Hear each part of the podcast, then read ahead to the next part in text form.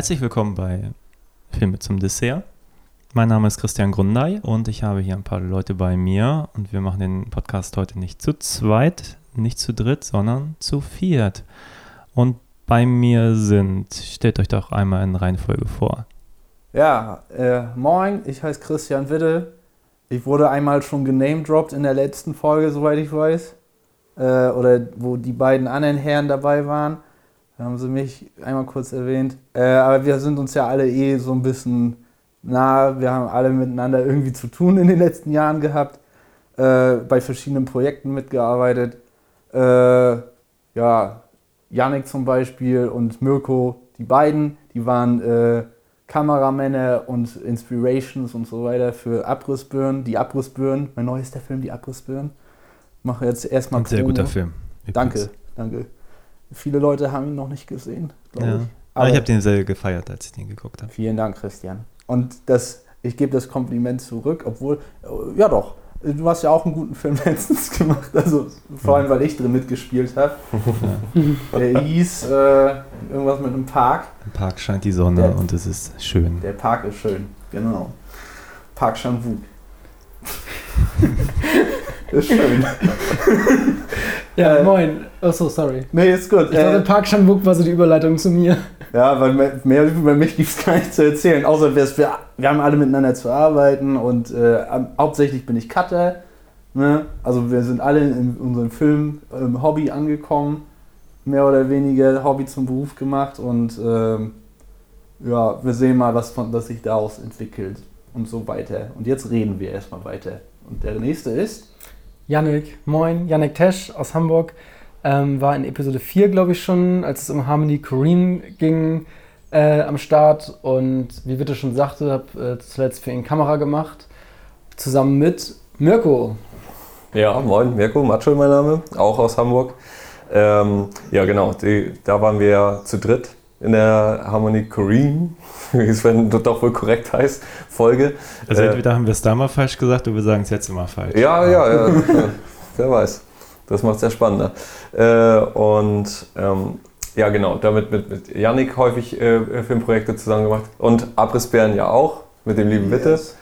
Äh, ja, genau, und das ist hier so unsere Inzucht. Ja, hervorragend. Und wir sprechen heute wieder über zwei Filme von dem gleichen Regisseur, ähm, also nicht von Corinne, sondern von Wenzel Storch. Und wir haben geguckt Sommer der Liebe von 1992 92. und ähm, Gott, ich komme mit den Titeln durcheinander. Reise ins Glück. Reise ins Glück die, von Reise, 2000, Die Reise- die Reise ins Glück. von Mhm. 2004. Genau. 2004. Ja, und außer mir hat die Filme, glaube ich, vorher noch keiner gesehen von euch. Nein. Nein. Nö. Nur mal, mal einen Trailer, glaube ich, gesehen vor aus irgendwelchen Compilations. Okay. Amateurtypen. Und äh, habt ihr den, den Namen Wenzel Storch schon mal gehört? Weil es war tatsächlich, als ich den Leuten davon erzählt habe, Mhm. waren tendenziell irgendwie Studenten, die gesagt haben, unsere, unsere Professoren haben uns den Film mal gezeigt und so. Ach was. Dachte ich, interessanter Kontext. Ja, So. Nee, also ich habe das zuerst vor ein, zwei Jahren äh, den Namen durch dich gehört. Ah, okay. Weil du nicht mehr sagtest, du würdest den Film gerne mal sehen und ob ich Lust hätte. Und äh, jetzt zwei Jahre später ist es soweit. Mhm. Aber davor äh, und auch danach habe ich nie wieder von dem gehört. okay. Ich habe nur in ein, zwei Büchern über den Herrn mal gelesen. Ich glaube, über Glanz dieser Tage, was ja sein erster war, von 89 so. Mhm. Das war in dem Buch von dem Kessler drin. Äh, klang auch interessant. Aber mm, ja, ist mir irgendwie nie sonst untergekommen. Obwohl, was ist der denn jetzt mehr? Amateur oder Independent-Typ so? Weil eigentlich in der Szene bin ich ja auch ein bisschen öfter unterwegs, so, also anschauungstechnisch. Und äh, irgendwie, ja, hat es noch nicht so ganz immer gereicht. Das ist auch tatsächlich das, was mich tatsächlich an dieser Figur äh, von ihm wundert, weil ich habe auch erst von dem Film gehört, als die DVDs rauskamen Mhm. und habe eigentlich nur über den DVD-Release überhaupt von der Existenz dieser Person erfahren. Als ich dann die Filme sah, dachte ich, okay, ähm, abgesehen von allem Qualitativen ist es schon irgendwie bezeichnend, dass dieser Mensch in der deutschen Filmlandschaft irgendwie nicht vorkommt in einem Kanon, weil es ist Ja. so einzigartig, dass ich allein seine Werke deswegen ähm, für unbedingt zeigenswert erachte. Vor allem, er könnte auch in, in Atemzug mit anderen genannt werden, die ja schon ein bisschen etablierter sind inzwischen. Äh, Ob nun bei Filmgalerie 451, was da alles für Namen rumkraucheln. Oder auch ne, von Schlingensief über Werner Nekes und wie sie nicht alle heißen. Auch die paar experimentelleren Leute wie Kluge, ne? Ja. Das hat ja eigentlich auch, äh, springt alles in dieselbe Ader so ein bisschen, aber vielleicht ist das zu komödiantisch im Endeffekt für die äh, Intelligenzer oder so. Weiß ich nicht. Gut möglich. Hm. Ja. Ich meine, äh, Buttgereit ist ja auch so jemand, der auch, äh, also ich meine, der ist, glaube ich, bekannter schon noch ne, auf jeden Fall Ja. als, als Wenzel Storch, aber ähm, auch, kommt ja im Kanon auch überhaupt nicht vor.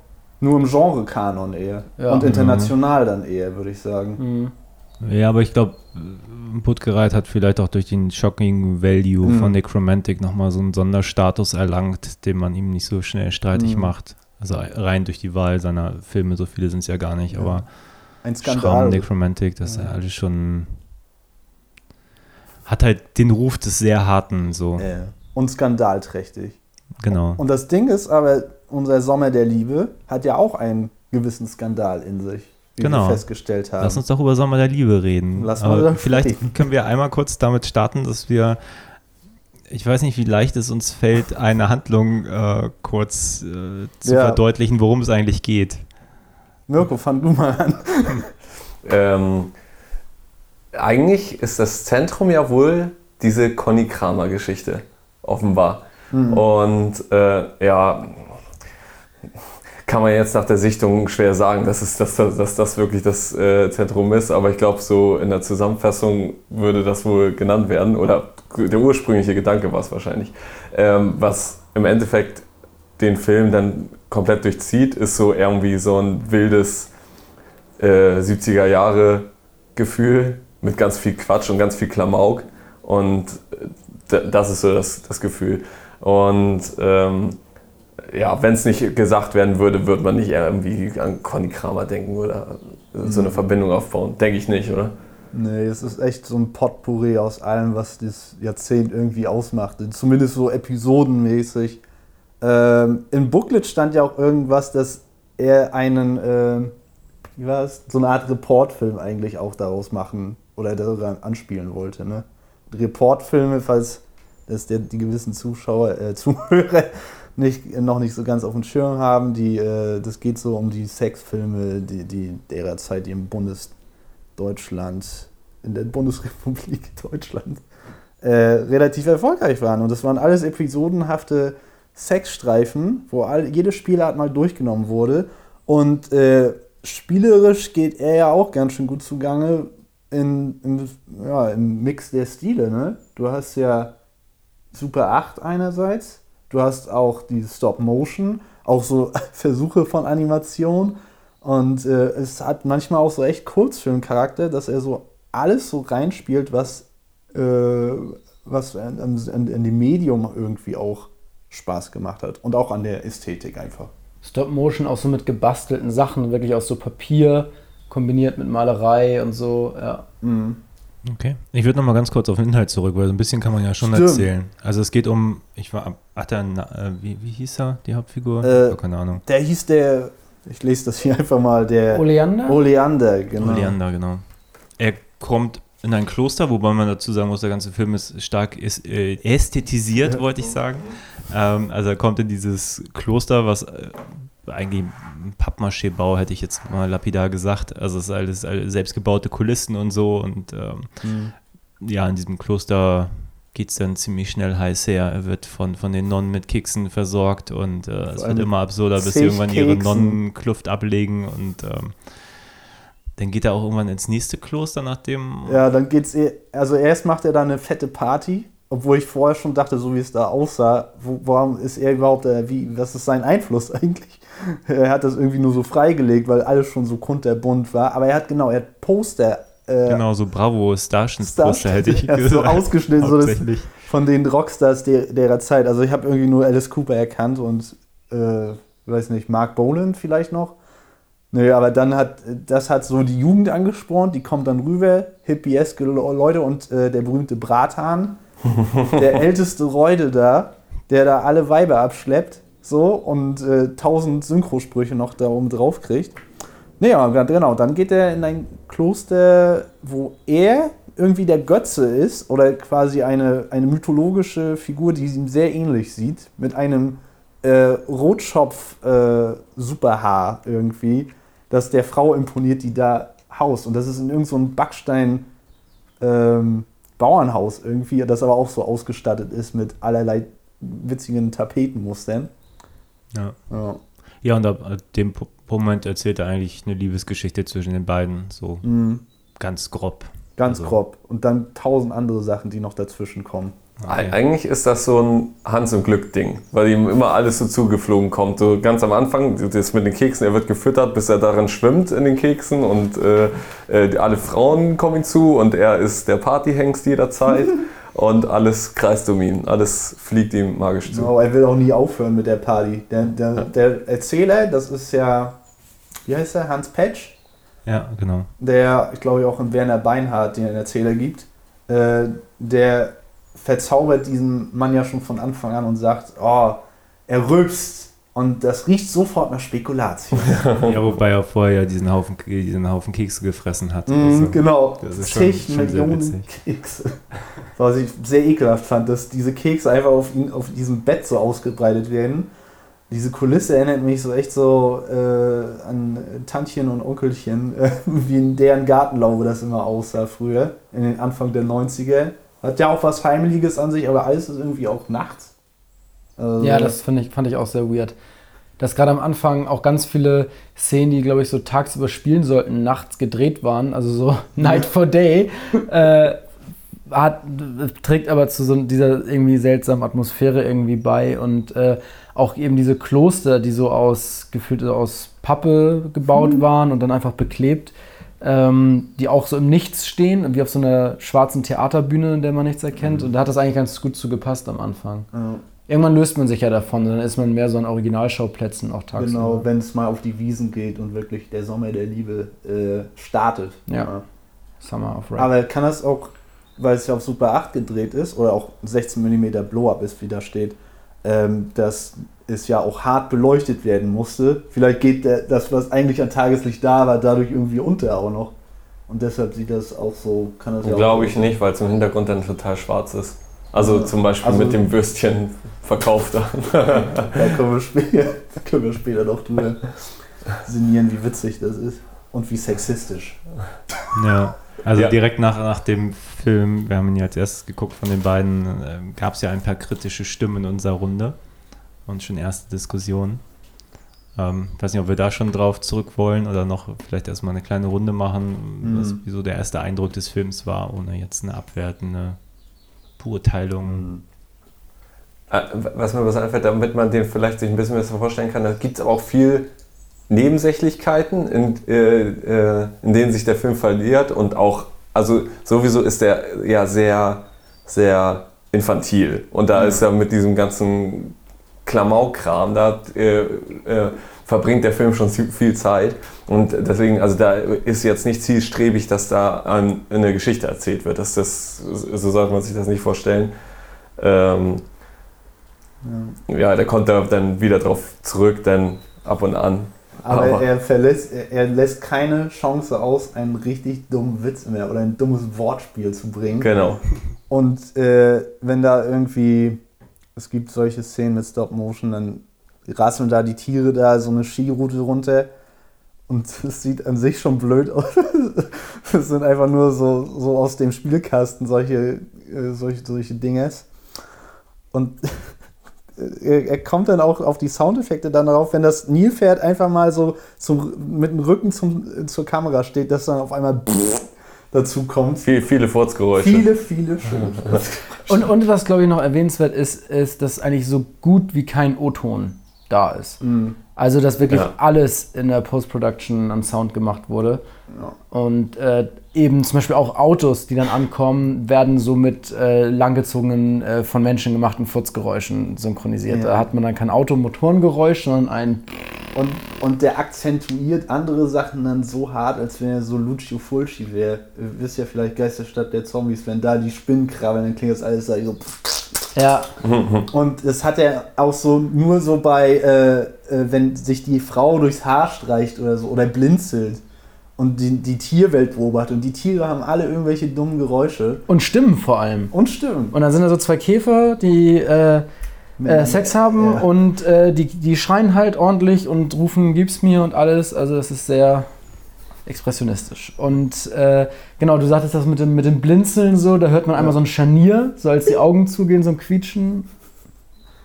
Aber also, der Film ist ja auch voll Das ist der- schon sehr verspielt. Ja, auch an der Verfremdung ist der so krass dran, also an der optischen Verfremdung. Der hat ja so, so Skateboard-Videomäßige Linsen, ne? so dass da alles schön rund ist und äh, wie nennt man das? Fischei, ne? Ja, genau. Ähm, das allein und er hat auch Überblendungseffekte, die wirklich an psychedelische reichen. Also wenn man jetzt so. Das Fischer war teilweise sehr übertrieben. Ich hatte das Gefühl, die haben noch eine Linse irgendwie vor. Die haben die Linse abgenommen von der Kamera und äh, also das war schon. schon richtig Ich glaube, die hatten dann nicht mal ein Fischei-Objektiv, sondern einfach so einen Konverter noch vorgemacht. Und deshalb waren auch schwarze Ränder rundherum, Mhm. weil der halt die, die, die, das gar nicht abdeckt komplett. Hm, gut Und, und glaube ich, was ganz äh, improvisiertes. Also äh, da gab es dann auch was äh, später, als sie in diesem Feld da stehen. Da sieht man, dass irgendjemand was vor die vors Objektiv hält. Also da sieht man, dass da auch eine Hand, äh, noch, Ja. noch, Finger mit dabei sind. Als und wenn sie einfach eine Flasche davor und noch ein Glas, ein Glas oder irgendwie sowas. So, so sah das haben. aus. Und, und es geht ja rauf und runter. ja, ja. Aber das, hat das erinnert mich an diesen Rolf Thiele-Film Undine. Das war Meerjungfrauenfilm halt, ne? Der aber in der Jetztzeit spielt, von 1972, wann der rauskam. Und da, das ist so, ohne Digitales oder, oder Tricktechnisches, haben sie da vor der Linse so solche Spielereien gehabt, sodass der, das Licht sich so komisch bricht dann so. Alle mehr was Traumhaftes hat. Und der Wenzel, der macht so, ja, der, der, der, der will ja auch natürlich mit den 70er mit der Ästhetik da so rumspielen. Das hat mir sehr imponiert, sage ich mal. Äh, und ich mochte halt die ganze Verspieltheit des Films. Aber er, meint ja auch selbst irgendwie, es gibt irgendwie zwei Lager bei dem Streifen. Das einerseits, man kann den abfeiern und äh, sich darüber amüsieren, oder findet alles super beklemmt. Äh, ich würde eher ins erste Lager ziehen, aber ich kann die zweite Seite auch gut erkennen. Also ich, ich, ich feiere manches ab und, äh, und finde den auch finde den auch teilweise faszinierend und auch im Ganzen gut. Und gleichzeitig finde ich den volle Kanne, beklemmt. Also einfach von der Atmosphäre. Allein, äh, also alles, auch die, die, die Perücke. Einfach er, dieser, der, der, der, Hauptdarsteller, dieser alte, dicke, glatzköpfige Mann, äh, der da nur von den ganzen jungen Frauen äh, umgarnt ist und dann später diese rote, super krass eindeutige Kunstperücke aufhat und äh, das ist alles so auf eine eklige Art haptisch, äh, was natürlich, glaube ich, auch gewollt ist. Ne? Also so gesehen ist es ja eine Qualität. Aber, ähm, aber keine Sommerfeelings. ne. ein, ein, ein Sommer, den ich nicht erleben möchte. Aber komm, keine der Frauen hat dir imponiert so vom Look her. Doch. Meine, es war sch- Doch, doch, Es war sehr schnell geschnitten alles. Da dachte ich manchmal auch, ah, eigentlich, die sind bestimmt ein paar schnieke, schnieke Mädels dabei, aber er, er ist irgendwie nur an dem, eher an dem Feeling interessiert. Wer er? Der Wenzel. Mhm. Ja. Der Regisseur muss ja seine Frauen lieben, wenn er sie inszeniert. Ja, wobei ich noch anmerken möchte, diesen Verfremdungseffekt benutzt er auch inhaltlich total. Also wenn Mhm. da die Frauen immer sagen, oh, er ist so, so, so, so toll und so, äh, dann sieht man diesen, diesen dicken, komischen Menschen, der auch nur komische Sachen sagt, mit einem schweren Akzent spricht. Also Der sechselt, ist ne? definitiv nicht sehr viel toll. So. Nee. Und aber ich glaube, jede Frau steht irgendwie auch auf ihn, oder? Also gibt es, glaube ich, keine. Ja. Hm. Also es, es hat, lässt sich mitziehen. ich, ne? ich, ma- es hat von der Beklemmung und von der Art, wie anstrengend das zu gucken ist, was wie manche äh, Schlingensief-Filme. Absolut, ja. Mhm. Aber Also vor, vor allen Dingen diese Haupt-Love-Story, die kommt ja so aus dem Nichts. Denn auf einmal, ja, ja, jetzt bist du mein Typ, so, und jetzt Ja, geht das los. Sie machen einmal kurz vor, vor der Kirche so Tonübungen, ne? so mach, trimm dich fit Und dann ist ja irgendwie schon so, so ein Gespräch, als wenn so, und küsst du auch andere? Äh, bin ich die Einzige in deinem Leben? Nee, und vor ja, pff, ne? Und vor allen Dingen fragt sie dann den alten Mann, ob er denn schon äh, vorher eine gehabt hätte. Ja, So, die lernen sich ganz kurz kennen, einmal kurz diese Sachen abhaken. So, was hast du gemacht? Ja. Wie bist du so drauf? Ja, okay, jetzt sind wir ein Pärchen. ist sowieso so anachronistisch, das Ja. ganze Ding. Äh, auch zum Schluss, aber das wird ja wird nicht gespoilert, aber es ist ja halt auch voll surreal, so kann man ja auch festhalten. Es ist auch alles so total überspielt, total surreal, übertrieben. Ähm, aber ja, be beklemmend würde ich nicht sagen, weil es ich erinnere mich da auch in meiner Amateurzeit irgendwie so zurück. Ich meine, wenn man nicht noch immer in der ist, so, aber so halt dieser, äh, die, dieser Gedanke, man macht was und wie macht man es? Man macht es auf eine ganz äh, kindische Bastelart. So. Und das kommt bei dem Film von meiner Seite aus eher so rüber, auch dass das alles so handschriftlich ist oder auch so, ne, das ist alles gebastelt, ist, dass selbst die Splatter-Effekte so aussehen wie aus einem Gartenschlauch. So. Mhm. Das hat schon, es ist für mich wieder so dieser Homemade-Charme da. Aber es ist natürlich, es ist, ist super deutsch, super miefiges Deutschland. Deutschland ist immer miefig, ne? Und äh, kriegt man nicht weg, klar. ja. Also ganz am Anfang, wo denn so dieses äh, Kissenburg-ähnliche Konstrukt da ist. Also ja, das ist, das ist so ein bisschen so wie, wie ja, äh, äh, als wenn diese Kirche oder, oder dieses Kloster, Kloster soll es ja sein, äh, äh, als wenn das aus Kissen und Decken gebaut ist. So, deswegen passt es genau zu diesem infantilen Ton, den wir da sonst haben. Und das finde ich ganz äh, charmant. Da fühlt man sich irgendwie, habe ich mich in den ersten Einstellungen irgendwie schon mal wohlgefühlt. Da dachte ich mir, okay, da bin ich gespannt drauf. Ist ja auch super grell und bunt. Äh, und der Typ ist so irgendwie so hemdsärmlich und unbedarft. Da, äh, also von denen geht ja keine Gefahr aus. So. Hm, ja. Das ist halt so ein, so ein kleiner Trollo, der da äh, Sachen erlebt. Wie gesagt, du hast ja gesagt, Hans im Glück so. Hm.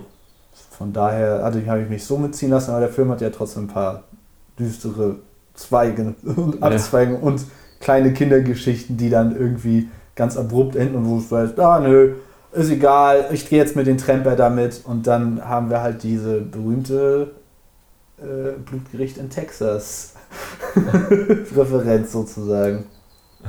I like. Ja, was, was allerdings ja auch nicht so, ähm, ja, eben nicht so wie in einem Horrorfilm so glaubhaft ist, so auf, auf, auf einmal. Also folgendes: Eine Frau in dem Film, die äh, will trampen und fährt dabei dem zwielichtigsten, äh, zwielichtigsten Typen mit, den man sich so vorstellen kann. Der ist so richtig unheimlich, vor, ad hoc sofort.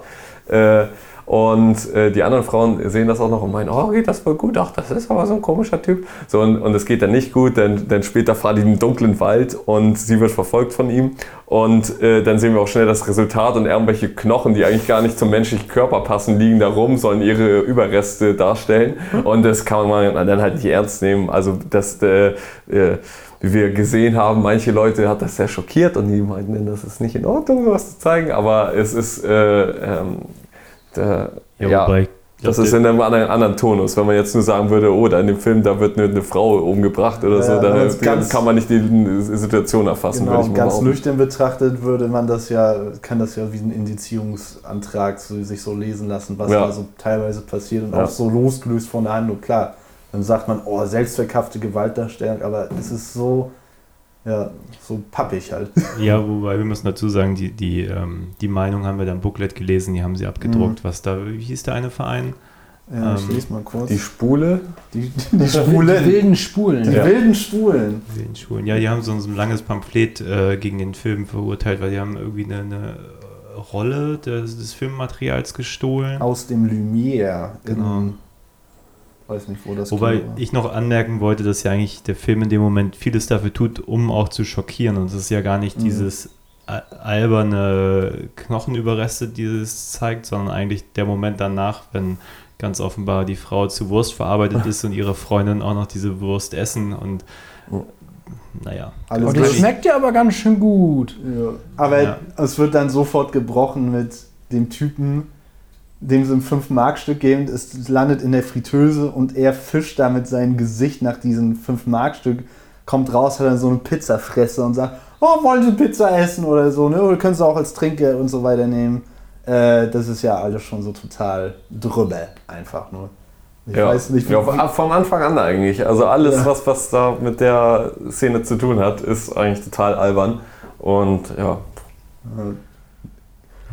Aber der Schlock-Value ist hoch. der, ja, sagen. In dem Moment provokant zumindest. ist es auf jeden Fall. Aber äh, wer wer es ernst nehmen will, ich glaube, die Leute waren ja eh empfindlicher vor ein paar, nicht mal von allzu langer Zeit. Ich meine, jetzt sind sie auch noch immer so teilweise empfindlich, aber gerade das Subkulturelle ist nicht, wäre auf sowas nicht sofort so empfindlich. Würde ich so. damals. so Hm. oder nee, jetzt. Also Ja. jetzt würden sie sagen, ja, okay, das ist wie dieser Film Die Weibchen, der im Nachhinein so als Retourkutsche irgendwie gesehen wird, dass da so eine, eine, eine äh, Phobie ausgespielt wird, so eine, also Parodie, parodistisch ausgespielt wird. Das war irgendwie so, was wäre, wenn Frauen, äh, neue, moderne Frauen Kannibalen sind und nur auf Männerjagd sind, um sie zu essen. So. Der Film war irgendwie in den frühen 70ern oder so mit Uschi Ja, Glas. Uschi Glas. Ne? So der, voll der Schock irgendwie so, auch für die Erzkonservativen, weil es ja auch irgendwie auch München gedreht wurde, in Bayern da. Und es ist ja wirklich so die Keimzelle all des deutschen konservativen Mülls. So. Und, äh, das, äh, und wie empfindlich das da empfunden wurde und jetzt aber als äh, im, im Umkehrschluss so revi- revisionistisch äh, positiv wird. So, das hat ja auch was für sich, um den Satz mal zu beenden. Ich gla- glaube aber gerade München brauchte da auch viele Filmemacher, die da ein bisschen Ja. gegenstänkern. Also ich glaube, Mhm. Klaus Lemke ist Ja, auch von da und, und Andere. äh, wie sie alle Ja, der ganze Filmverlag der Autoren Wolfgang so ziemlich sogar, ne? Wolfgang Zumindest hat er da studiert. Böld, ja, der ist auch top. Ja. Äh, aber irgendwie, aber das war ja schon ziemlich unabhängig. Bei dem anderen Film haben wir ja noch ganz andere Namen, die wir schon eher kennen. Er ist ja offenbar aber eher so Hamburg-Umfeld, habe ich so das Ja. Gefühl. Also viele Bekannte, zumindest im zweiten Film, Mhm. Filmförderung Hamburg, NRW Genau. involviert. Der war gefördert, der Film. Ich weiß nicht auch, ob wie der Film aussieht, so von der äh, Superhaftigkeit. Hätte ich jetzt auch nicht auf Anhieb gedacht, dass sowas gefördert wird. Und Yannick meinte auch vorhin, hatte er, als der Film fertig war, hatte es dann noch so den Gedanken, die Fantasie, wie, wie hätte der Pitch ausgesehen für die Förderungsanstalten. Ja, genau. Das Konzept und so. Ja, also ich, äh, das ist jetzt ja 92. Ich weiß nicht, wie da so Förderanträge ausgesehen haben und was so als Beihefte in den Förderanträgen mitgegeben wurde. Aber wenn man jetzt das heute einreichen würde und da irgendwie auch ein Exposé mit abgeben würde, ähm, frage ich mich, ja, wie, wie das so ausgesehen hat. Und, äh, und dass es überhaupt was bekommen hat. Also was war der, der förderentscheidende Grund, dass gesagt wird, Ja. da wird Geld gegeben? Jetzt nicht, nicht, nicht, weil ich jetzt da die Qualität des Films anzweifle, sondern äh, eher die, die, die Einschätzungsfähigkeit der Förderung, was Qualität ist und was nicht. Ja, aber damals war noch Werner Schröter, glaube ich, Vorsitzender und der hat zum Beispiel, ich weiß es von einer Anekdote von Christoph Schlingensief, der damals Egomania machen wollte und ich glaube gar kein Drehbuch hatte mit, mit äh, und einfach irgendwie 30.000 aus Hamburg gekriegt hat, weil damals wo alles noch ziemlich einfach war und Okay. ähm, der Schröter selber Filmemacher war und Mhm. ähm, glaube, das waren coolere Zeiten für unabhängige Filmemacher. Mhm. Ja, schon bei so abwegigen Stoffen. Und so gut ich ja auch vieles bei dem Film fand, finde ich, dass der aber auch in der Art, was der so für Gags hat, und wir haben ja schon gesagt, da sind auch einfach so viele wirklich, also der ist sich für keinen dummen Gag zu schade und auch viele echt blöde Wortspiel-Gags da drin. Und darin entwickelt der aber auch über die äh, 80, 90 Minuten, die er dauert, finde ich, eine Redundanz. Und da, Mhm. das trägt auch mit zu so einer Ermüdung mit bei, Der die, die Fall- gleichzeitig auch mit zu dieser Beklemmung, zumindest bei mir, Okay. geführt hat. Und auch dieses, ähm, also ja, in einem Film kriegt irgendwie schon jeder so sein Fett weg und niemand kommt gut dabei heraus. Aber gerade eben Frauen werden da, äh, und dabei meine ich jetzt gar nicht mal so klar physisch wie bei diesem äh, zu Wurstverarbeitungsding, sondern auch eben äh, auf allgemeine Art da unterdrückt. Und äh, das ist so, wenn man das sich über diese 90 Minuten oder 80 Minuten da anguckt, äh, also ich finde, das hat auch stark mit zu dieser Beklemmung beigetragen, weil da einfach generell eine, eine, eine hohe Menschenverachtung ist. Und so auch, äh, okay, er passt nicht in den Sarg rein, dann schneiden wir ihm die Füße ab. So ganz selbstverständlich, ne? Ja, aber da fragen noch Kopf oder Füße ab, so. Da Ja. entscheiden sich dann für die Füße. Ja. Und ja, es ist schon so ein bisschen eine, eine Tour de Force, die, die ähm, ja, einfach so ein bisschen zu redundant wird, ein bisschen mehr Abwechslung da noch gefehlt hätte. Die ist ja schon aufgelockert durch so tolle kreative Sachen wie diese Stop-Motion. äh, Spielzeugtiere, die Skifahren oder irgendwie so Rückblenden, ähm, die so Ursprungsgeschichten zeigen, die dann einfach auf Papier gemalt sind und so. Aber trotzdem hat mir da gerade so im letzten Drittel echt noch was gefehlt. Um jetzt zu sagen, der ist klar sehenswert. Ich finde ihn schon okay.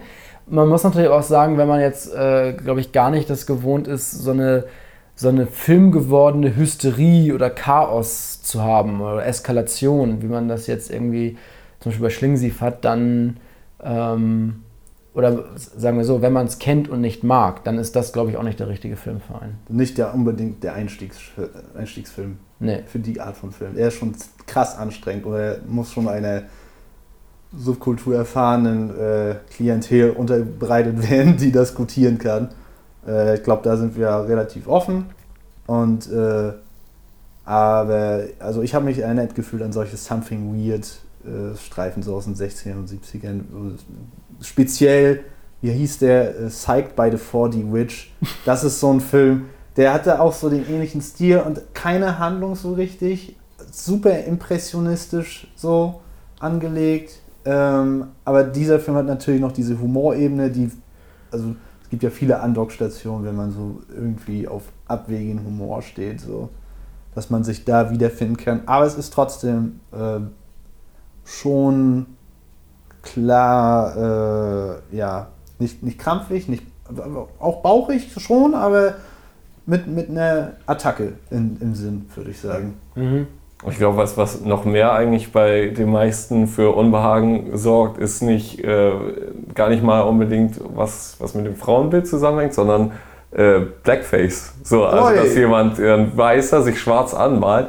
Äh, und ich glaube, da, da ist, das ist ja auch so eine Sache, egal jetzt in, ob, in welchem Kontext und äh, ähm, äh, ob das nun subversiv ist oder wie auch nicht. Es ist, glaube ich, viele sagen da, okay, das verbietet sich generell. Inzwischen würde ich auch sagen, Ja, und deswegen da, ja, und ich glaube, deswegen ist der wahrscheinlich auch nicht so bekannt, weil der bei seiner Zielgruppe für äh, ja, vielen vor den Kopf stößt. Denn, Auf jeden Fall für Irritation sorgt. Ja. ja, es ist schon super naiv, was da abgeht in der in einigen Szenen dieses Films, in der Hinsicht auf jeden Fall. Mhm. Die N-Wörter, die da nur so rumschallen, wo man auch, man, wir haben ja auch schon bei dem Sexismus auch schon überlegt, ob das, wenn er jetzt die 70er so darstellt als so ein Yin und Yang se- seiner selbst, so, ne? Ja. Dass das da auch so, sagen wir mal, unbefangener genutzt wurde alles, ob das dann einfach seine Kritik dessen ist. Ähm, ja. Genau, also dessen war ich mir erst unsicher. Weil mir halt Wenzel Storch so überhaupt kein, kein Name war. Ich wusste nichts über ihn. Und jetzt nur den ersten Film gesehen zu haben, äh, war ich mir in der Gänze schon, aber bei einzigen einzelnen Sachen einfach nicht sicher, wie ist das jetzt für mich noch aufzufassen. Ja. Ich finde, der Film macht es einem auch nicht leicht. Also ähm, da gibt es irgendwie offenbar irgendeine Art von Kirchenkritik, die aber auch jetzt nicht so für mich jetzt nicht Hauptthema des Films ist oder Nee. geht es irgendwie um Männlichkeit oder um ähm, ja, man weiß es nicht. Und dann ist da sowas wie dieses Blackfacing drin und, und mein Gedanke war irgendwie vielleicht irgendeine Parabel auf Kolonialzeit, wobei das jetzt beim zweiten Film eigentlich besser passt als jetzt bei Stimmt. dem. Ähm, und trotzdem sind das erstmal massive Irritationspunkte, wo sich, glaube ich, in Christoph Schlingensief zum Beispiel, um mal diesen Vergleich zu ziehen, weil ich auch mich erinnere, dass er in, äh, wie heißt er, in dem, dem Afrika-Film auch Blackfacing United drin hat. Ja, wo sich Udo Kier auch das Gesicht schwarz anmalt und dann Ja. mit, mit äh, dem Bananenröckchen dann dagegen drum steht. Ähm, aber der ist so ganz klar mit so einer politischen Agenda versehen, die sofort Mhm. irgendwie lesbar ist. So. Ähm, das finde ich hier ein bisschen schwieriger, muss ich Ja, sagen. Zumindest bei- beim ersten Film. Bei dem Storch, da kommt auf jeden Fall durch, sage ich mal, dass er irgendwie eine sehr repressive Ader irgendwie konterkarieren, konterkarieren oder wie er das Wort heißt? Konterkarieren? konterkarieren will. Mhm. Also zumindest stand in seinem Booklet da, was, dass er im Katholizismus da irgendwie aufgewachsen ist und äh, wahrscheinlich da so hart äh, äh, unterdrückt ist quasi so durch diese ganze Erfahrung, dass da irgendwas dann rauskommt. Und das kommt ja in dem Film mit so einer Gewalt halt teilweise raus, egal, also jetzt nicht unbedingt Kirchkritik, aber diese ganzen Mittel, wie der Film einsetzt und wie ähm, äh, die Witze kommen, aus dieser Infantilität dadurch kommt, auch mit Themen, die eher erwachsener Natur sind, würde ich schon, also das ist ja, ich weiß nie, wie ich diese scheiß Sätze beenden soll, weißt du, das ist echt übel. Es ist in Ordnung. Okay, Ja, wir haben Sind verstanden, lang. was du sagen wolltest. okay. Ja, aber vielleicht grundsätzlich, Grundsätzlich finde ich den. Me- me- Möchtest du eine zusammenfassende oder abschließende so Einschätzung? ja, wir müssen noch gar nicht abschließen, es sei denn, wir haben noch, noch Themen, aber grundsätzlich glaube ich, vielleicht mal so als Zwischenfazit, ähm, du hast ja schon gesagt, du fandest ihn okay. Ja, so richtig ich, fand den, ich fand den ganz gut. Okay. Mir hat es sehr viel Spaß gemacht, äh, äh, dass der die ganze Zeit Sachen rausfeuert und äh, da sehr vieles davon nicht trifft oder sehr viele Gags halt in die Grütze gehen. Ja, gut, das kommt da mit rein. Ja, das ist schon, schon ein bisschen schade. Aber dafür sind da auch viele Perlen mit dabei. Also, das ist schon was sehr Besonderes. Ist schon irre, wie kurzweilig der eigentlich, also er ist erschöpfend, aber er ist auch irgendwie sehr kurzweilig Ja. vom Schnitt her und er hat so einen sehr krassen, harten, schnellen Schnitt. Ja. Und wir hatten ja andere Filme in letzter Zeit, äh, auch von den aktuelleren Streifen hier, die auch sehr äh, schnell geschnitten sind, sagen wir mal, aber absolut kein Ziel haben. Ne? Janik, welche waren das nochmal so?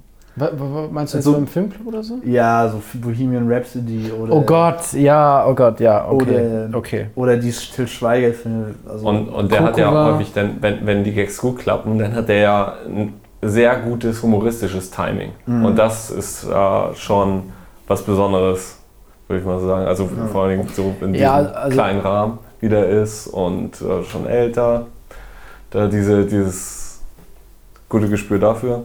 Also äh, genau, und das wollte ich auch nochmal sagen und auch weil du jetzt gerade ja so zwei hochbudgetierte Filme genannt hast, wie jetzt Bohemian Rhapsody und Coco war, die wir auch mal gesehen haben. Ähm, ich finde, man kann den Film vielleicht äh, als Amateurfilm bezeichnen, im Sinne von, da ist vielleicht keine filmische Ausbildung oder Lehre vorher gewesen. Und äh, okay, da sind so sehr billige Splatter-Effekte, ähm, die aber auch, glaube ich, sich nicht verbergen wollen. Aber ich finde, es ist schon schwierig zu sagen, es ist ein Amateurfilm, weil eben ähm, zum Beispiel sowas wie Schnitt, was ja eine, eine der wichtigsten Bereiche vom Film auch ist, damit er überhaupt funktioniert, echt gut klappen. Und zwar sowohl innerhalb der Szenen als auch übergreifend über den ganzen Film. Obwohl er auch mega desorientierend sein kann, so von dem Schnitt her, wie er ist. Genau, was aber glaube ich halt nicht so an mangelnden Schnitt und vorher an, an Kadrierungssachen liegt oder Auflösungssachen von den Szenen, sondern das liegt äh, daran, dass es gewollt ist und auch irgendwie zu dem Stil passt. Also von daher ähm, Amateurfilm nicht falsch verstehen, dass es jetzt irgendwie äh, überbelichtet oder zu wenig belichtet ist und bescheuerte Kadragen und Schnitt total unrhythmisch. Oder Der auch die- funktioniert schon, was das filmische Handwerk angeht. Auch die ne? Synchronisation, das haben ja auch viele bemängelt, irgendwie, oh, das ist ja super doof und drüber. Ja. Aber das ist ja voll das Stilmittel. Ja, genau, Endeffekt. das ist auch ein Stilmittel. Die, die Leute sind nachsynchronisiert und zwar äh, blöd. Nicht synchron halt. Nicht synchron halt, ja. Ja.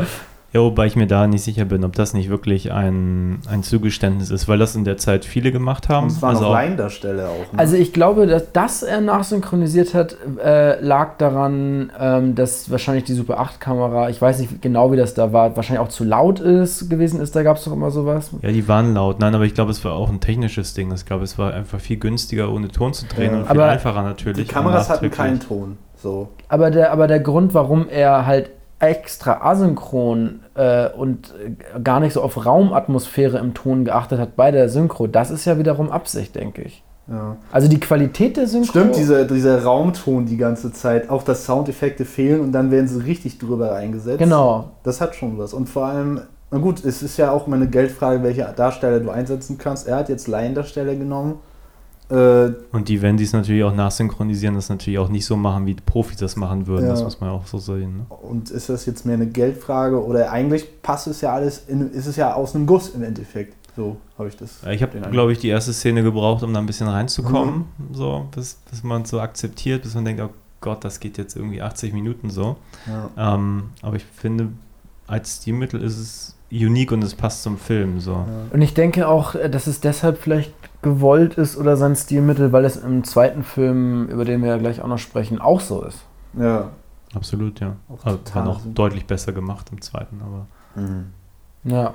Also inwiefern meinst du besser gemacht? Also rein von der Klangqualität schon, aber trotzdem ist es ja immer noch äh, anders nach, also eindeutig nicht synchron nachsynchronisiert. Hm, Ich war mir bei einigen Sachen Aber beim viel näher dran. Nicht Viel näher dran? näher dran. Okay. Ja, das andere ist so äh, richtig weit weg und da. Voll homemade Ja. irgendwie so. Ja, Okay. das ist schon ein großer Unterschied. Das hatte so Bettwurst-Style, also die Synchro, also ihr Bettwurst noch nicht? Habe ich noch nicht geguckt. Von Nee. Braunheim, der Streifen. Ähm, zumindest da war am, ganz am Ende hatten sie auch so ein, ein der Schlussfight, der hatte dann so, so eine krasse Asynchronität.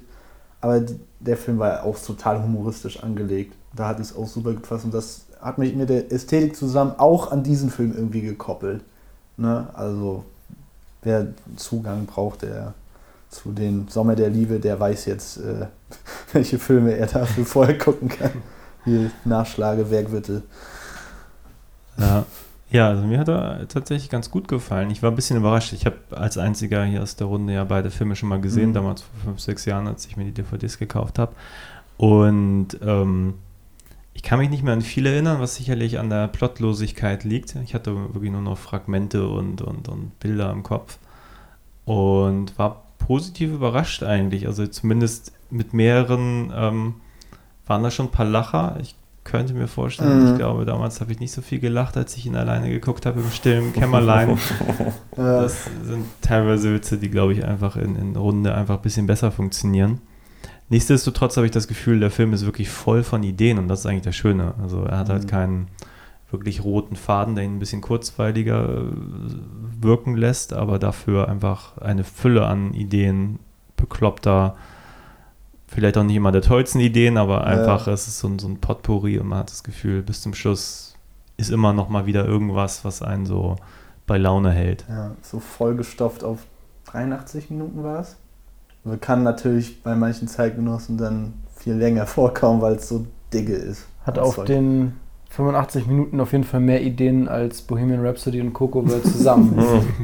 Äh, Ja, nein, aber auch, dass, dass der Film wirklich dann am Schluss auch immer noch mal überrascht. Also sei es jetzt diese äh, schon, schon besagte Gewaltszene im Wald oder auch äh, das wirkliche Ende. Es ist halt einfach weird das ganz häufig. Nachleben in Anführungsstrichen. ja, genau. Also, ja, Auch so gespoilert hat bekannt. man nicht. Ich glaube, wir haben jetzt immer alles gespoilert, aber Na, nicht ganz. Ja. Aber ich finde, also- man kann es ja trotzdem immer äh, man kann ja sagen darüber, was da passiert, aber das Erlebnis ist ja immer was anderes. Das ist das Schöne bei solchen, auch bei Amateurfilmen oder solchen, die so kein doppeltes Netz haben, sage ich mal, dass äh, der Vorführeffekt auch eine große Rolle spielt. Also wenn der Vorführeffekt in dem Sinne, du zeigst es jemandem, den du, den du magst oder den du gut kennst und wartest die Reaktion ab. So gibt es ja auch bestimmte Filme, also die so, so bad it's good Movies sind ja ne, wie The Room oder wie sie nicht alle heißen. Troll. Troll Zwei. 2, Things. ja, der ist toll. ne, alles diese Filme, wo die Reaktionen so groß oder extrem wie möglich ausfallen. Äh, in solchen Fällen aber auch für ganz viel Entzücken sorgen einfach.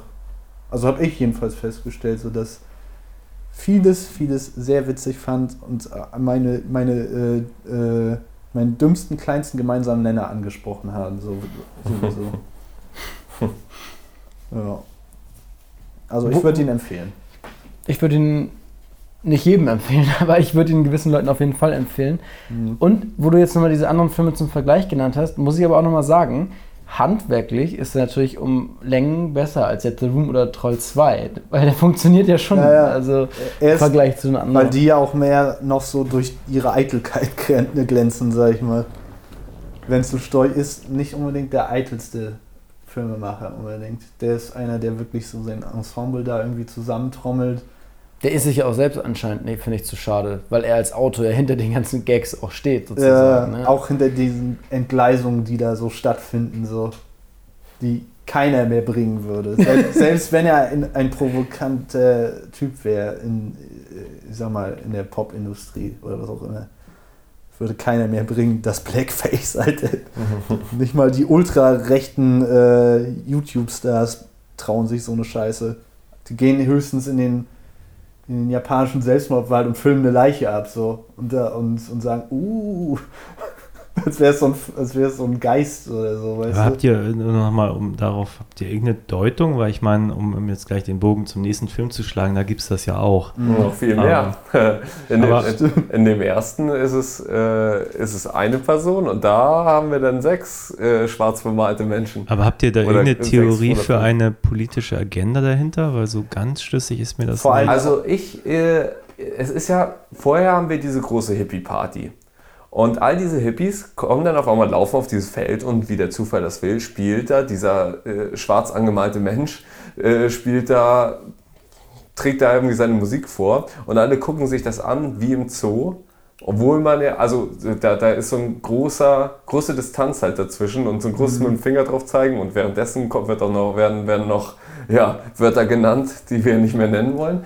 Äh, und ähm, Aber er spielt ja auch keine typische Musik. Er hat ja so eine ganz verschrobene, kakophone Geigenmucke. Ja, ja. Es wird immer gesagt, schwarze Musik. Ja. So nennen die Figuren im Film das halt. ne? ja, ja, genau, ja, genau. Dann sagen sie, ah, da, da, da gibt es schwarze Musik und freuen sich alle gelaufene Hände. Ja, und, und dann ist es, äh, ähm, obwohl wir von den Hippies vielleicht erwarten würden oder von diesen dargestellten Hippies, Ja. dass, dass, äh, dass die dann nicht sich so verhalten, ist, ist es dann anders. Vielleicht ist es ein Hinweis darauf, dass äh, äh, da doch größere Distanzen sind, auch vielleicht in der ganzen linken äh, Szene.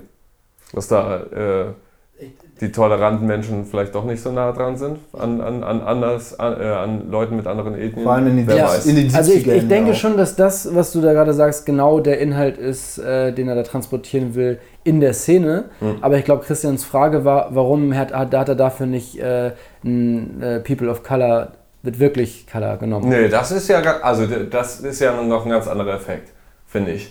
Das, also einmal die, die, Das die, ist die halt extra krasser. dieses Geschmacklose zu nehmen in, in, dieser, in diesem Kontext.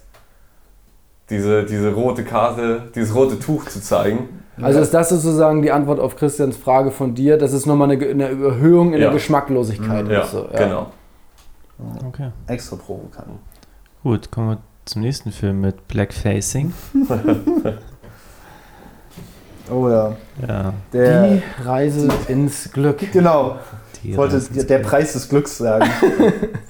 Also, wir haben gesagt, 2004 ist der Ersche das Erscheinungsdatum, aber offenbar hat er 94 angefangen, diesen Film zu drehen. Mhm. Und er sieht ja auch nicht aus, als wenn er 2004 Genau. produziert worden wäre. Also offenbar war es eine lange Odyssee. Ich habe irgendwas gehört von Privatinsolvenz, aber ich bin da jetzt nicht ganz im Thema, was da alles so Mhm. vorgefallen ist, was für Probleme es gab. Ja. Ähm, Du meintest, war das nicht der Film, wo da auch äh, das Set irgendwie abgesoffen ist? ich habe sowas gehört, oder abgebrannt oder irgendwie gab es da wohl ganz große Schwierigkeiten. Ähm, aber irgendwo habe ich es gelesen, vielleicht steht es auch irgendwo so im Booklet oder so. Waterworld. Wir Ähm, können ja nochmal. Da sind auch haufenweise Making-ofs äh, bei, bei der DVD. Ähm, Mit dem Inhalt ganz anfangen. spannend. Die habe ich nur alle nicht. Der Inhalt. Dieser Film ist ja noch ein bisschen stringenter als der andere. Äh, aber ich könnte ihn trotzdem nicht so leicht pauschalisieren, was da groß. Äh, also ich kenne die, die Namen allein sind mir schon äh, irgendwie nicht so ganz geläufig mehr. es Obwohl gibt der, den Kapitän, es gibt seine Frau, es gibt den ersten Offizier, es gibt den König. der König. Ein Haufen Kinder und ein paar Tiere. Der Offizier, der erste Offizier ist Genau, also ein es, schöner es, es, es geht um, äh, ähm, um einen, Kap also in ähnlich surreal äh, infantilem Stil.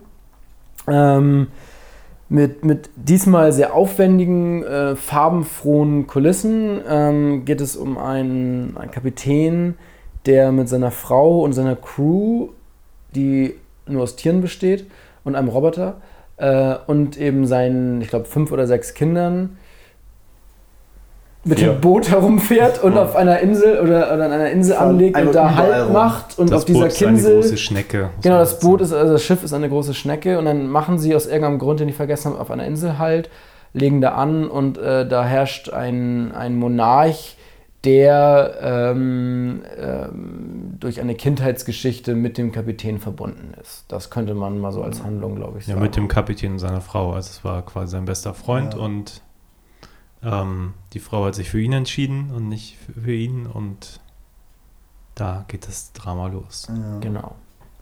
Oh. Und auf jeden Fall würde ich sagen, riesiger Sprung nochmal, was so die Handwerkskunst angeht und wahrscheinlich auch das zur Verfügung stehende Budget, weil diese Kulissen, äh, also einmal äh, das Schloss des Königs und das Schiff des Kapitäns schon wirklich sehr opulent und bis ins Detail äh, so ausgeschmückt und gebaut sind.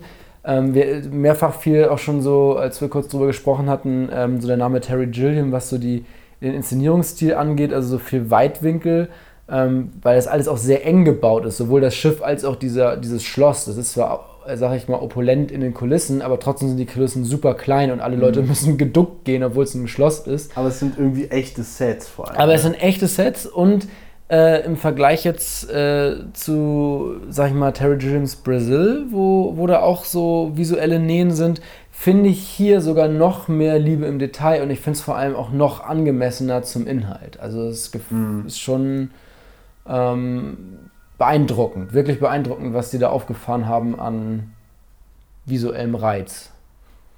Ja, und, und diese ganze Handwerkskunst, die da, oder dieser Ideenreichtum da aus diesen ganzen Schrottteilen, dieses äh, so viel Sets zusammenzubauen, äh, also allein dafür würde ich sagen, lohnt sich das schon, das mal zu sehen. Ja. Ob einem das denn gefällt, ist vielleicht noch was anderes. Mir hat es aber auch gefallen. Äh, und also das ist was, was ganz Besonderes. Da kann ich gar nicht was anderes nennen, was dem gleichkommen würde oder nahe kommen würde. Also das ist echt was. Ein Hingucker. Ja, also ich fand alle, ich fand mal abgesehen von der Handwerkskunst, die sich echt gut gesteigert hat, finde ich so ein bisschen, dass der Charme durch die Ambition halt so ein bisschen verliert. Ambition ist riesig, aber wird dann trotzdem, der, der will sich trotzdem nicht darauf verlassen irgendwie. Er hat dann noch immer diesen Impuls, äh, auch immer im Gag zu liefern, ne? aber auch wirklich jede Sekunde und immer busy zu sein und kein mal einmal, äh, also es gibt so wenig Ruhepausen in dem Film, auch keine impressionistischen Ruhepausen unbedingt. Dann hast du äh, Synchro-Gags, äh, die auch noch nicht unbedingt, also es gibt ja mehrere Autoren bei diesem Film und manche von diesen Gags sind aus irgendwelchen alten Synchros auch so noch rausgestibitzt worden, sage ich mal, äh, die nicht unbedingt von Vince Storch persönlich kommen müssen. Äh, das hat mich ein bisschen rausgezogen, aber es ist auch irgendwie, also es sind auch wieder Tiere da, alle Tiere sind synchronisiert und es gibt immer auch, Situationen, die immer nochmal ins Äußerste gehen oder es passiert wieder was, was Irres, wieder wird irgendwo hingepisst, wieder wird gesagt, es riecht nach Pisse. Ähm, es, war, es war für mich dann so, ich meine, den haben, die haben wir jetzt beide hintereinander geguckt. Deshalb hat das garantiert eine Erschöpfungserscheinung äh, so damit drin. Aber ja, von daher, ich, ich weiß nicht, es ist äh, hin und her bei dem Film. Ich, ich, ich mochte den natürlich auch so, aber ich fand ihn jetzt nicht besser als Sommer der Liebe. Auf keinen. Ich teile so ein bisschen deine Meinung, weil ich auch das Gefühl hatte, dass ich mich jetzt beim zweiten Film, obwohl der eigentlich eigentlich mehr Geschichte geboten hat, wo ich eigentlich dachte, der müsste jetzt eigentlich auch noch ein bisschen kurzweiliger sich anfühlen. Ich glaube, er ist Mhm. sogar noch zehn Minuten kürzer, aber will ich Ja. jetzt nicht meine Ja. Hand für ins Feuer legen. Hatte ich irgendwie das Gefühl, für mich selber war der Film eher nicht so kurzweilig wie der erste. Hm. Ähm, obwohl da total viel drin steckt. Also wo ich mich eigentlich fast wunderte, als ich den gesehen habe. Und auch im Nachhinein, als ich den Abspann sah, fand, äh, Harry Rowold äh, spricht den Bären, Jörg Buttgereit war irgendwann mal zu sehen, wo ich dachte, das ist irgendwie auch total interessant, was für Leute er so um sich geschart hat und, und, und wohin so ein bisschen auch seine Reise ging. Mhm. Ähm, trotzdem muss ich sagen, irgendwie der erste war für mich fülliger. Vielleicht auch einfach, weil da noch mehr Themen Ja. drin waren und der jetzt versuchte, sich so ein bisschen zu konzentrieren. Und vielleicht fehlt dafür so ein bisschen die Aussage oder irgendein Kern, der es so ein bisschen mit Tiefe füllt. Ja, so. weil irgendwie will er sich ja von der Struktur her mit einem mit Märchen anlegen. Ne? So, ich, er erzählt eine Märchengeschichte, weil er hat ja auch das Buch als Rahmung, so als das Framing da dessen. Die haben die Vorgeschichte, Rückblenden, alles drin. Äh, und es wirkt dadurch schon ambitioniert, aber es gibt keine Message so richtig, außer also es ist, oder es ist eine Nonsens-Message mit der Zeitreise und allem drum und dran. Das hat ja, das, ist ja, das sagt ja nichts aus. Währenddessen hast du aber noch zig random Geschichten, zig random Gags, die auch noch so total anachronistisch wieder sind. Äh, und das äh, hat für mich so, so ein Clash, so, dass ich da nicht wirklich reinkomme und es mich, mich manchmal doch mehr anstrengend, als es eigentlich sollte. Obwohl ich es trotzdem alles super eigen finde. So. Hm, also ich glaube, das könnte, wie du auch wirklich sagst, daran liegen, dass es der zweite Film war, Hm, in einem ähnlichen Stil, Genau. ähm, die wir beide auch nicht unanstrengend gerade zu gucken sind. Ähm, ich, ich sehe das auch so wie du, dass äh, ein, dass er in, den- im, im Charme Abstriche macht. Also äh, diese, diese, diese, es ist nicht mehr so ganz charmant wie der erste. Ähm, dafür hat er bei anderen Sachen ganz klar die Nase vorn vom ersten. Und obwohl die leicht unterschiedliche Qualitäten haben in der sehr gleichen Handschrift oder in der gleichen Handschrift, finde ich beide ungefähr gleich gut. Also die Gewichtungen haben sich Ah, okay. nur ein bisschen verlagert. So.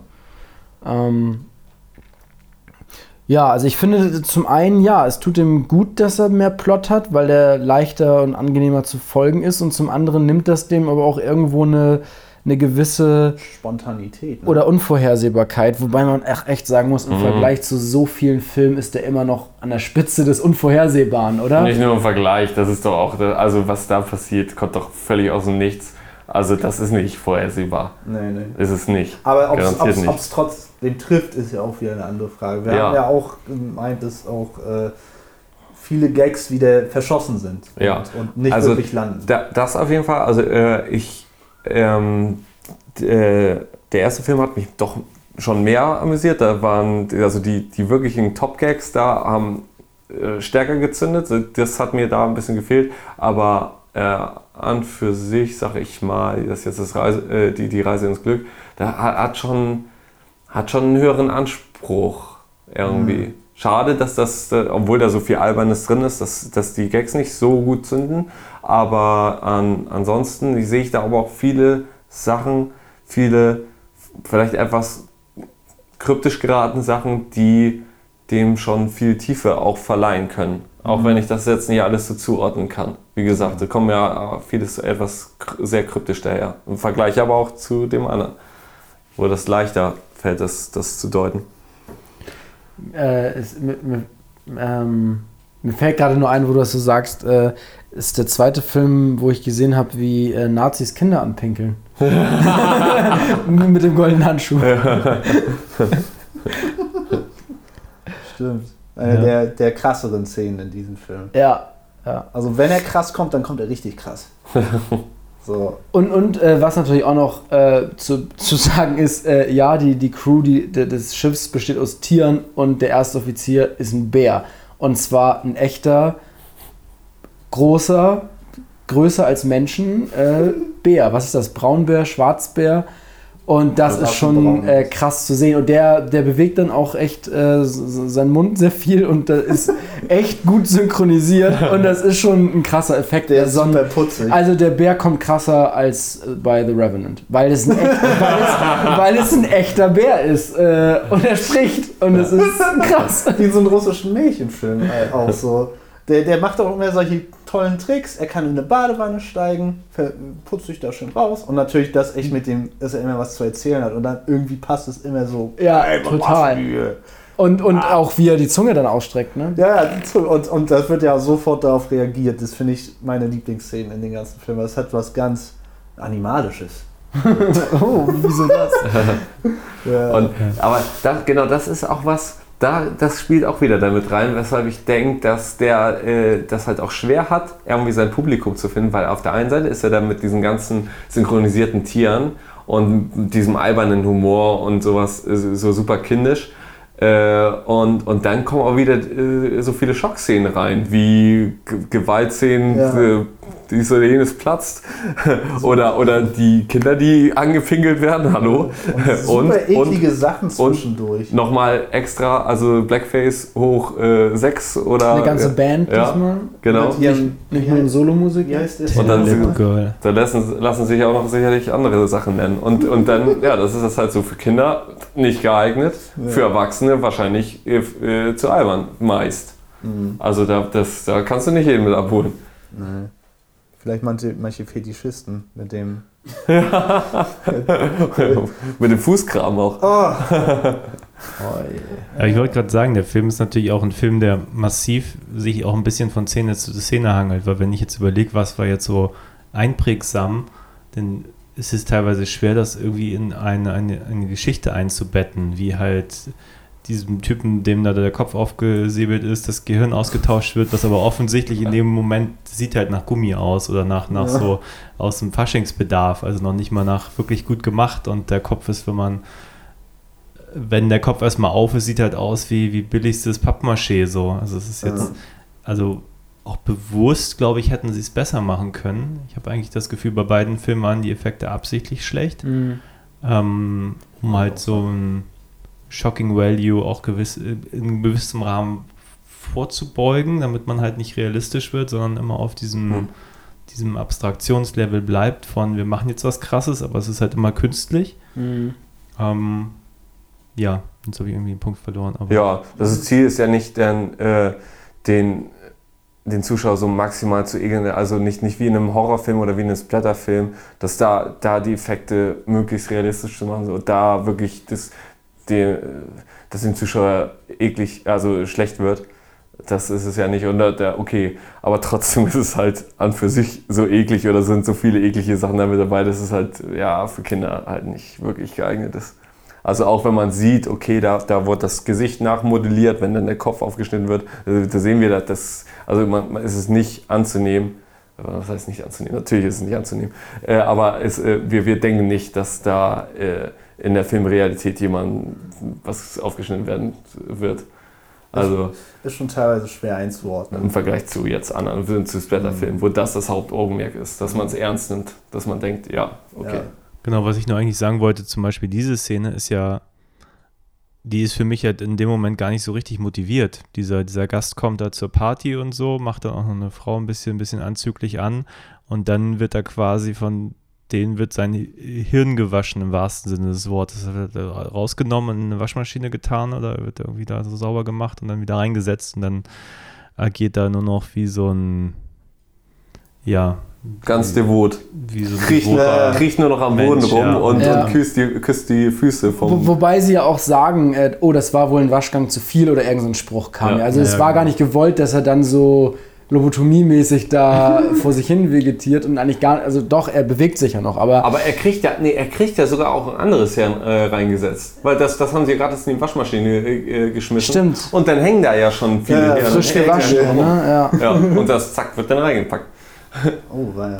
Also es ist, du sagst ja so unmotiviert, aber für mich hatte das jetzt so ein bisschen den Inhalt, okay, wir haben ja dieses, dieses äh, Monarchiehaus und, und, und diese königliche Familie, die königliche Gesellschaft und das ist ja auch so eine Partygesellschaft gewesen, wo so andere hohe Leute da waren und dann ist da halt der eine, der so aus dem vermeintlich äh, gehobenen, äh, äh, zivilisierten Verhalten ausbricht, indem er zu offensichtlich da die Frau anmacht und dann muss sein Gehirn gewaschen werden. Und äh, wenn man aber, sobald sich der König selbst auszieht, ist er halt absolut räudig, äh, schon fast verfault so. Also so auch eben so diese Fäulnis unter der, der, dem Reichtum und dem an sich zivilisierten, Aber der König, ja, überschminkten. aber ich fand den König an sich, der ja trotzdem nicht so hassenswert eigentlich. Ja, weil er so, weil er so, so, so, so infantil dumm war. Also er Ja. wirkte, das, was er so an, an Negativen macht, wirkte ja nicht kalkuliert, sondern eher aus einem Ja.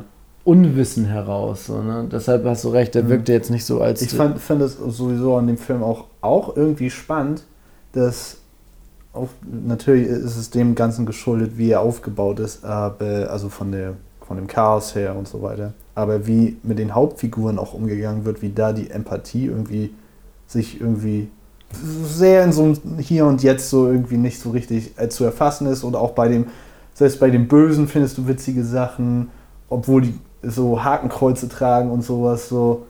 Das ist ja trotzdem voll mit Humor und das ist Ekelhumor und das ist trotzdem irgendwie alles sehr äh, nicht so festgelegt.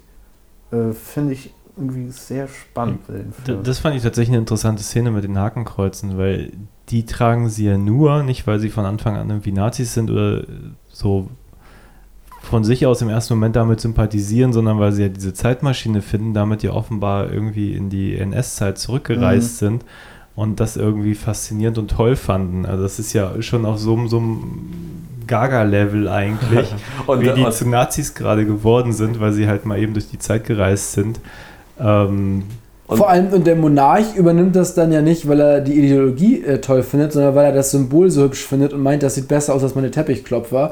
Und dann nimmt er vor allem beide Armbinden denen ab. also, und trägt an jedem Arm Ja. eine. Also es ist wirklich gaga. Ja, und, und na gut, aber was, was sind die beiden Typen da? Das sind seine Propagandaminister.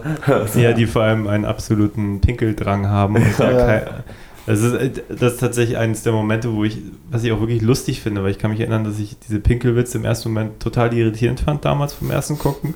Und jetzt aber beim erneuten Gucken, wenn die halt überall hinpinkeln und man dann diesen, diesen Hasen sieht oder dieses Kanickel, was dann da wirklich alles kommentiert und ah, das riecht hier alles nach Piss. Immer wieder vor allem.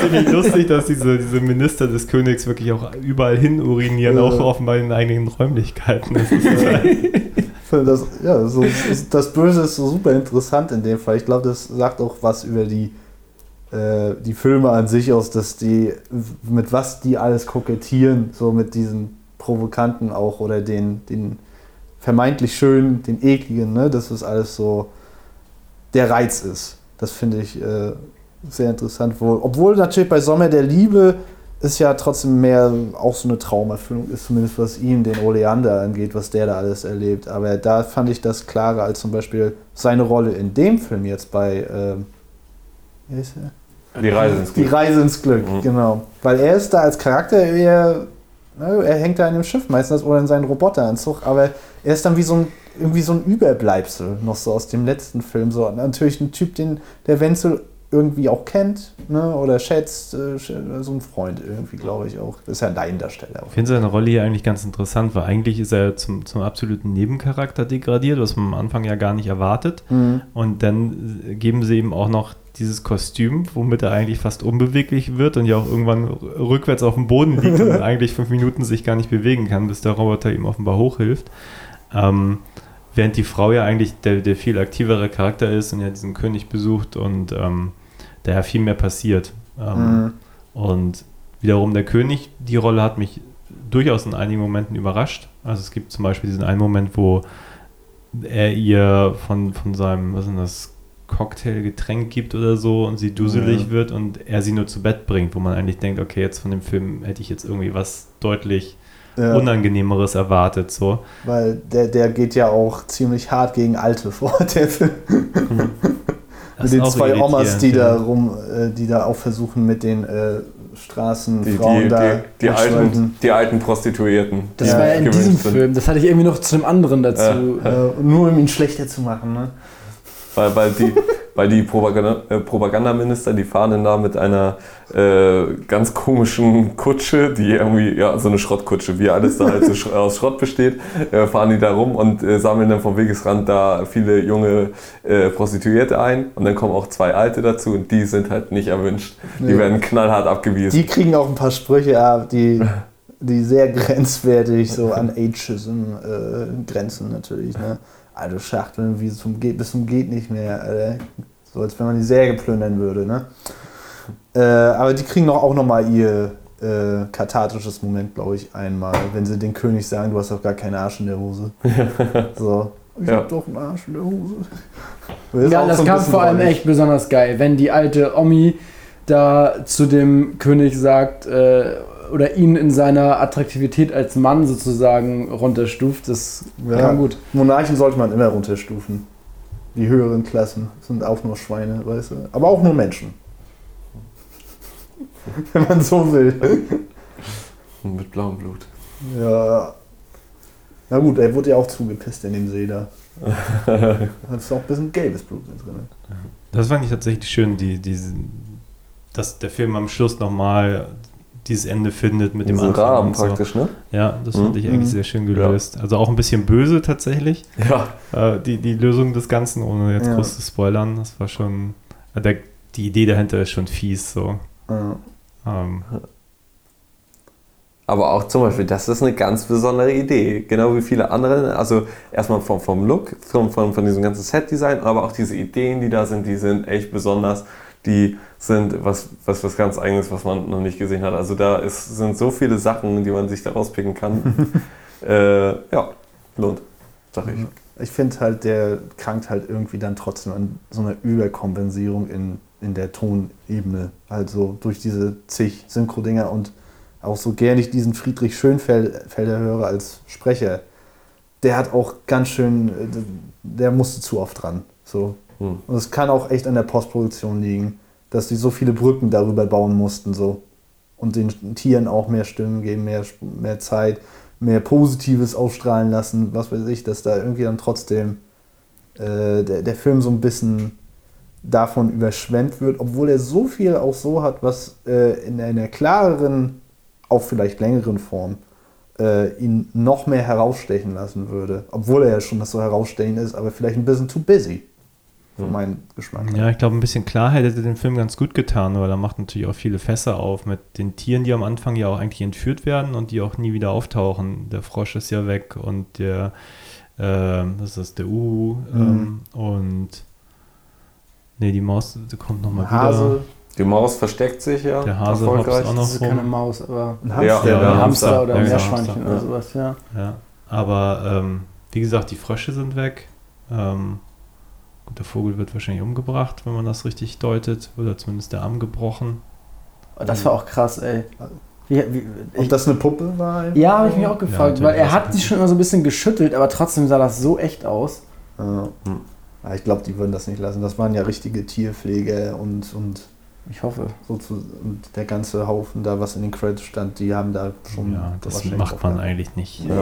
Und es gab auch so einen ungewöhnlichen Schnitt, der darauf hindeutet, dass er eben nicht das Tier da, da greift. Also ein unnötiger Schnitt eigentlich. Weil der, der in dem einen greift er nach der richtigen Eule und dann gibt es da diesen komischen Schnitt Ja. und dann hat er auf einmal Ich, ich scheinbar dasselbe Tier in der Hand. Ja, das ist schon transparenter, als wenn zum Beispiel äh, Tommy Lee Jones in Man in Black da den, den kleinen Hund da schüttelt, da die ganze Mm, Zeit. mm. Also ich habe letztens gesehen und dachte, mm, äh, würde man jetzt nicht mehr so machen wahrscheinlich. Ich wollte gerade fragen, äh, hast du da Infos zu? Oder hat das, oder ist das, das ist so? Ich würde sagen, das ist, halt der, das ist halt der echte Hund, den er. Er hat es wahrscheinlich nicht so schlimm gemacht, dass der bleibende Schäden davon getragen hat, aber komm, also wann, wann fängt Animal Abuse an für einen Film, ne? Und wann hört es auf? Also ich fand das da in dem Fall schon ein bisschen mm, Ja, das habe ich mir nämlich auch gedacht. Ich habe nicht so schön.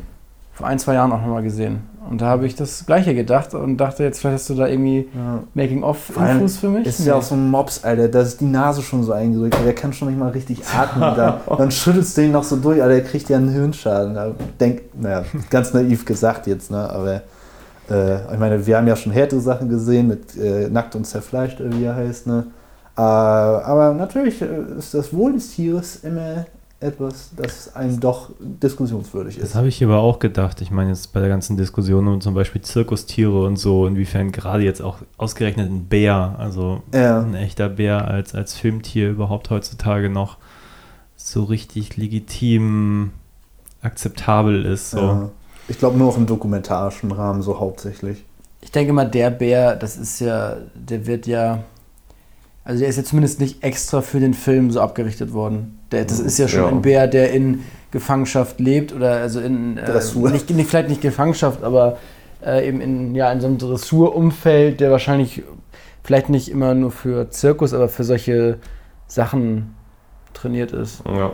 Obwohl, na gut, somit lebt er in Gefangenschaft. Also er lebt nicht in der Wildnis. Genau, er lebt Ja. in Gefangenschaft. Ich meine nur, ähm, klar ist das ja jetzt, jetzt fragwürdig, aber wenn, ist es nicht direkt äh, auf den Film zurückzuführen. Ja. Er hat jetzt keine gefährlichen Situationen, auch nicht wirklich. Hab ich so. Er hat nur, muss nur mal einen Eimer tragen und durchs Feld laufen oder so. Das Ja, man muss aber ja auch dazu sagen, der Film macht das sicher auch immer relativ einfach. Der Bär ist ja ganz offensichtlich in wenigen Szenen nur wirklich mit den Schauspielern in einem Ja. Raum.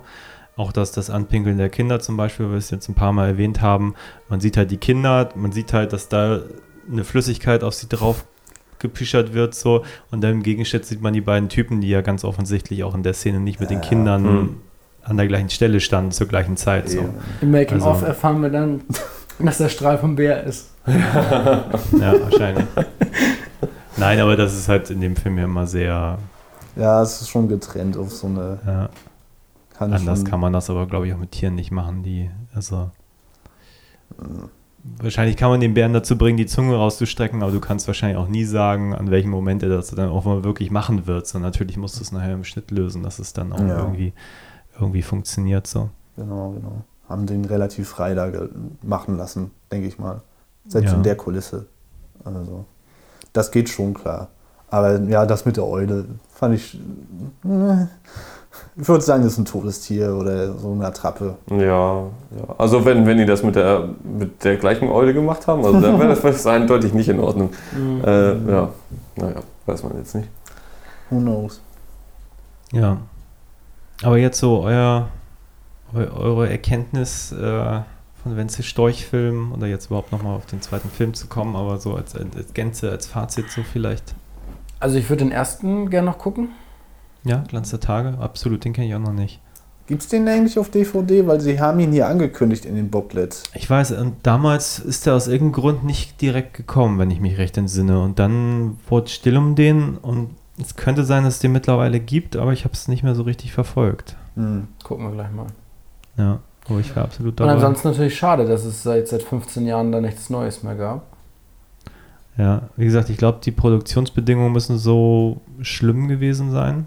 Es gibt ja noch, er hat ja noch irgendwie Bücher und Bildbände, wahrscheinlich Mhm. auch, um das alles zu verarbeiten. Oder ähm, ich glaube, einer geht explizit um, um oh Gott, jetzt, wie heißt die jetzt? Reise zum Reise Glück. ins Glück. Jetzt kenne ich den Ah. Titel. Ja, äh, Glanz der Tage. Die sind schon ein bisschen, ein bisschen generisch, die Titel. Das sind alle sehr, sehr ähnlich irgendwie Mhm. im Kern. Ähm, ich glaube, das eine Bildband ist halt wirklich um, um Reise ins Glück, also über die Produktion und so. so. Das wäre vielleicht sehr ergiebig, sich das mal anzugucken. Ja, und, und Zehn Jahre da dran sitzen an so einem Film und, und immer. ah, ich kenne jemanden, der auch sieben ja. Jahre gebraucht hat, um seinen Film endlich Mhm. fertigzustellen. Das ist schon echt ein Ah. Akt. Der ist ja auch jetzt, na gut, er ist noch 58 im, jetzt im Augenblick, also der kann auch was machen, aber guck dir John Waters an, der macht auch schon seit 2004 nichts mehr. Ja, Weil ja die- gut. Bedingungen einfach zu schlecht sind, um da was zu machen, was für ihn wirklich wichtig wäre als Film, sag ich mal. Ja, naja, ich- habe irgendwas von Privatinsolvenz gelesen. Natürlich ist es irgendwie, wenn man so viel Energie in irgendwas reinsteckt und dann kommt da nichts bei raus und, und man ist quasi, ja, auch noch Bestraft. persönlich irgendwie da in Mitleidenschaft gezogen worden. Ich kann das schon verstehen, dass man dann sagt, Mhm. okay, ich mache jetzt andere Dinge, andere Kunst, irgendwas, was eigentlich so nicht so ans, ans Limit der Existenz bringt Ja. oder äh, wie auch immer. Also das Er kann ich ja auch schon- nachvollziehen. Auch wenn ich es persönlich bedauere, weil ich glaube, ähm, der deutsche Film täte gut daran, Menschen wie ihn zur Kenntnis zu nehmen und ein bisschen ähm, ja, richtig zu fördern, sage ich mal, ihn, ihn heute auch nochmal in den Kanon aufzunehmen, weil ich würde sagen, also, also als ich ihn entdeckt habe, war mein erster Gedanke, es gibt einfach keinen zweiten wie ihn ähm, und das sollte man einfach mal würdigen. Mhm. So. Oder vielleicht nicht ihn in den Kanon aufnehmen, sondern einen Kanon auflösen. Ja, oder einen neuen erstellen, wo aber Leute wie er auch äh, mit drin sind so und, und andere spannende Mhm. Filmemacher und Gab es nicht in irgendeiner Facebook-Gruppe vor einer Weile so der neue deutsche Kanon die, durch dieses Siggy Götz Entertainment Magazin? Ich weiß gar nicht, ob er da drin war, ich muss nochmal nachgucken. Ja, Aber dadurch haben die Leute ja irgendwie Chance, nochmal mehr Aufmerksamkeit zu kriegen. Oder auch Michael Klier, der auch äh, echt mega die Probleme hat, äh, Filme zu machen Mhm. heute. Ja, ich habe gerade im Podcast gehört, wo sie über Laurin sprachen von, ich komme jetzt Robert nicht den. Namen. Ja, der macht jetzt Aktenzeichen XY, das ist Ja. halt tot traurig. äh, Und wenn man sich man, Laurin erke anguckt, man erkennt man das sich- aber, was er macht. So. okay. Das ist immer so ein Ratespiel mit, äh, mit dem Henschel zusammen, denn wenn immer Aktenzeichen geguckt wird und du hast immer die Vorschau Okay, so von den einzelnen? Fällen und du sie- siehst das meistens schon daran, was von Siegel wieder ist. So und also der hat immer so, er hat noch immer Plansequenzen, Kameramoves, Schauspiel ist noch immer irgendwie sehr stoisch, aber es ist seine Ader, es ist aber der einzige Output und das ist sehr schade. Ja. Aber Abwegiges bleibt abwegig. Und das kann positiv und negativ natürlich äh, aufgefasst werden. Aber es ist schön, wenn man sowas dann immer noch entdecken kann. Wenn irgendwas im Mainstream dann verloren geht oder es, ist, äh, als, es wird als gegeben hingenommen, kann es auch langweilig werden. So wie Harmony Corrine Green. mit Beach Bum zum Beispiel. So, so, ein, so ein Film, der ihn total entzaubert hat, finde ich so. Jetzt, wo er sich da so ein bisschen mehr irgendwie anzubieten versucht, aber dann irgendwie nicht so äh, weißt du, das, es, es ist vielleicht etwas größer gelagert, aber es, wie gesagt, es verliert an Charme. Ambition kann auch Charme verderben. So. Ist denn da eine hohe Ambition bei Beachbum? Ich habe ihn nicht gesehen. Ja, theoretisch kann man sagen, wie das Lebensgefühl ausgedrückt wird. Und es äh, hat schon ein paar, also es sind Stars drin. Vor allem. Ja, aber also ich, ich kann es schon verstehen, dass selbst wenn man jetzt so, so ein, so ein äh, Filmemacher ist, der eigentlich nicht so hoch budgetierte Projekte hat, aber immer sehr ausdrucksstark ist und dann die Möglichkeit hat, so einen riesen Budgetsprung zu machen, äh, ich würde es auch machen. Weil allein, was er vielleicht an dem Projekt an Regiegage kriegt und an weiteren Output und was ihn das für Türen öffnet, auch da irgendwie mit McConaughey zusammengearbeitet zu haben und so, dann lass ihn da einen nicht so guten Film oder auch vielleicht einen faulen Film gemacht haben. Aber für die Kohle, ey, ich gönne das jedem Independent und jedem Filmemacher, dass da aber mal wenn wir Geld jetzt von, au ja, fließt, so, wenn wir ne? jetzt von außen drauf schauen würden, äh, wir tun es ja als Fans, ja. dann sehen wir, dass es nicht geil ist. Und dann, Ja. dann werden, wird es in Zukunft wahrscheinlich, ob es nun besser wird oder nicht. Das ist ja leider das, was dann häufig so ist, ne? Es Ja. bleibt dann so, ne? Und es geht nicht dann wieder zurück. Ja. Ja, mm, Dann sagt man halt, oh, he sold out. ja. Das hat man leider auch relativ oft. Auf, also wenn Leute etwas mehr Bekanntheit haben oder dann kultig werden oder und so weiter, dass man dann, äh, dass- dass die dann zu sehr mit ihrem Image dann auch verbandelt sind oder kokettieren und dann, dann geht's bergab. Äh, Wenzel würde ich trotzdem noch einen weiteren Film gönnen, wenn er mal Bock hätte und nicht unbedingt so einen Camcorder-Film wie alle anderen Nasen, die irgendwie in den letzten Jahren so aus dieser Szene oder auch aus der subversiven Szene gekommen sind, da aufgeblüht sind und im Nachhinein äh, dann ihre Home-Movies gemacht haben, die irgendwie alle gleich kacke sind. So. Weil du es gerade ansprichst, ich, das ist ein völlig anderer Kontext, aber Mhm. ich habe gerade äh, in einem anderen Rahmen äh, über Albert Pine gesprochen, Mhm. der halt auch irgendwann der, in den 80ern so Cyborg Van Damme und so alles irgendwie Handmade FX und so und irgendwann ein CGI für sich entdeckt hat und der macht halt immer noch Filme und die sehen so amateurisch aus teilweise von den CGIs, weil so es Alles zaubert halt alles so Ja. und gerade wenn Leute so so also wenn es so Storch mit CGI ist, kann ich mir gerade überhaupt Nee. gar nicht vorstellen. Ich weiß nicht, ob er sich damit einen Gefallen Ja. täte. Pune, der nur so nur vor Greenscreen so Sin City-mäßige Epen drehen will, ne? Das sieht Ja. gruselig aus. Wir brauchen Star Wars Episode 2 von Wenzel Storch. Ja. Na, das, äh, das Schlimme Mit ist, echten Bauten dann. ne? es ist so schlimm, wenn die Leute keine Mittel irgendwie mehr haben oder, oder zu viele Mittel haben und dann auf das Haptische verzichten wollen. So. Das ist irgendwie ganz, ganz Ja, man schlimm. flüchtet sich so aus dem Stress, den man am Dreh hat, ne? Und diesem Zeitdruck und diesem, Mhm. dieser Phase, die ja einfach so viel kostet und so planungsintensiv ist und wo so viel schief geht und die so wenig kalkulierbar ist, ne? Mhm. Ich weiß gar nicht, ich glaube, es ging da um Fassbinder oder so. Irgendwie ist es ist halt einfach so eine Zeit, wo selbst Leute, die eigentlich Erfolg haben, die müssen eigentlich mit ihrem zweiten Film oder so schon erfolgreich sein und so. Und es gab einfach mal Zeiten, ein Fassbinder war so jemand, der konnte halt machen und machen und machen und sich weiterentwickeln. Und der hat dann Mhm. nachher, ich weiß nicht, wie viele Filme der in kürzester Zeit irgendwie rausgehauen hat, Ja. was dann nachher auf seiner Vita stand, 20 mindestens. Ja, 30. Und 30. aber auch auf mehreren Formaten dann auch äh, durchgeackert. Der hat ja einen Kinofilm, Ja, ich, Fernsehfilm der war auch, glaube ich, wahnsinnig so. und die aber Theaterinszenierung, die auch im Fernsehen liefen, auch so mit Ja, und trotzdem denke ich mir irgendwie, das war jetzt sein dritter Film, also zwei und drei, die wir gerade geguckt haben. Wie spannend Mhm. wäre es jetzt einfach zu wissen, in welche Richtung wäre es jetzt gegangen Ja. oder was, was hätte da noch kommen Er können. könnte auch so ein riesiger Surrealist sein. Und in Deutschland äh, sind Surrealisten nicht gerade wie Sand am Meer erhältlich. Und was äh, am ehesten darunter firmiert, auch im Mainstream, ist ja vielleicht noch Helge Schneider. So. Auch ja, mit wobei der ja leider auch kaum noch Filme dreht. Nö. Aber ja, ich glaube, ähnlichen Kontext. Äh, Helge Schneider ist ja eigentlich auch mit Werner Nickes groß geworden. Werner Nickes, also auch Johnny Flash, würde ich fast in eine ähnliche Richtung einordnen wie der Film. Jetzt nicht Ja. von, von der Gewalt und der, also, aber Richtung Absurdität schon. Hm, Genau, und da gibt es Da gibt wenig. es durchaus was da- Parallelen. Ja. Aber es gibt wenige, die das so aufrechterhalten können und Storch könnte, könnte da noch was liefern. Aber das muss, wie gesagt, das kann halt nicht dann so ein Homemade-Quark sein oder was, was Eckhard Schmidt macht, irgendwelche Models in L.A. filmen, wie, sie, wie Models aussehen oder so ein, so ein Zeugs. Ja, nee, also wäre, glaube ich, wünschenswert, wenn die Dinge, die zumindest mir offen, offensichtlich scheinen, dass sie ihm wichtig sind, dann auch Ja. in was auch immer natürlich irgendwie auch wieder. ja. Aber das ist halt das Ding mit der Förderung auch. Wir hatten, hatten wir das schon hier im Podcast besprochen mit der Förderung, dass das früher wohl ein bisschen lockerer war? Ja, doch. Ja, Aber- ja. aber vielleicht abschließend noch eine kleine Runde. Ähm, was, welcher Film hat euch besser gefallen? Äh, Wenzel Storch, Daumen rauf, Daumen runter. Die, die, die Zehner-Skala auch gleich rausholen. Zehner-Skala, ja, hau Ja. raus, was Ja. du denkst, was du raushauen magst. Ähm, also, Sommer der Liebe ist definitiv eher mein Movie. Auch von der Ära her, obwohl der die Reise ins Glück auch ein bisschen Glück verbreitet, auch für mich. Ich würde den Sommer der Liebe hm, 6,5 bis 7 von 10 geben, dem anderen 5,5 bis 6. Ja.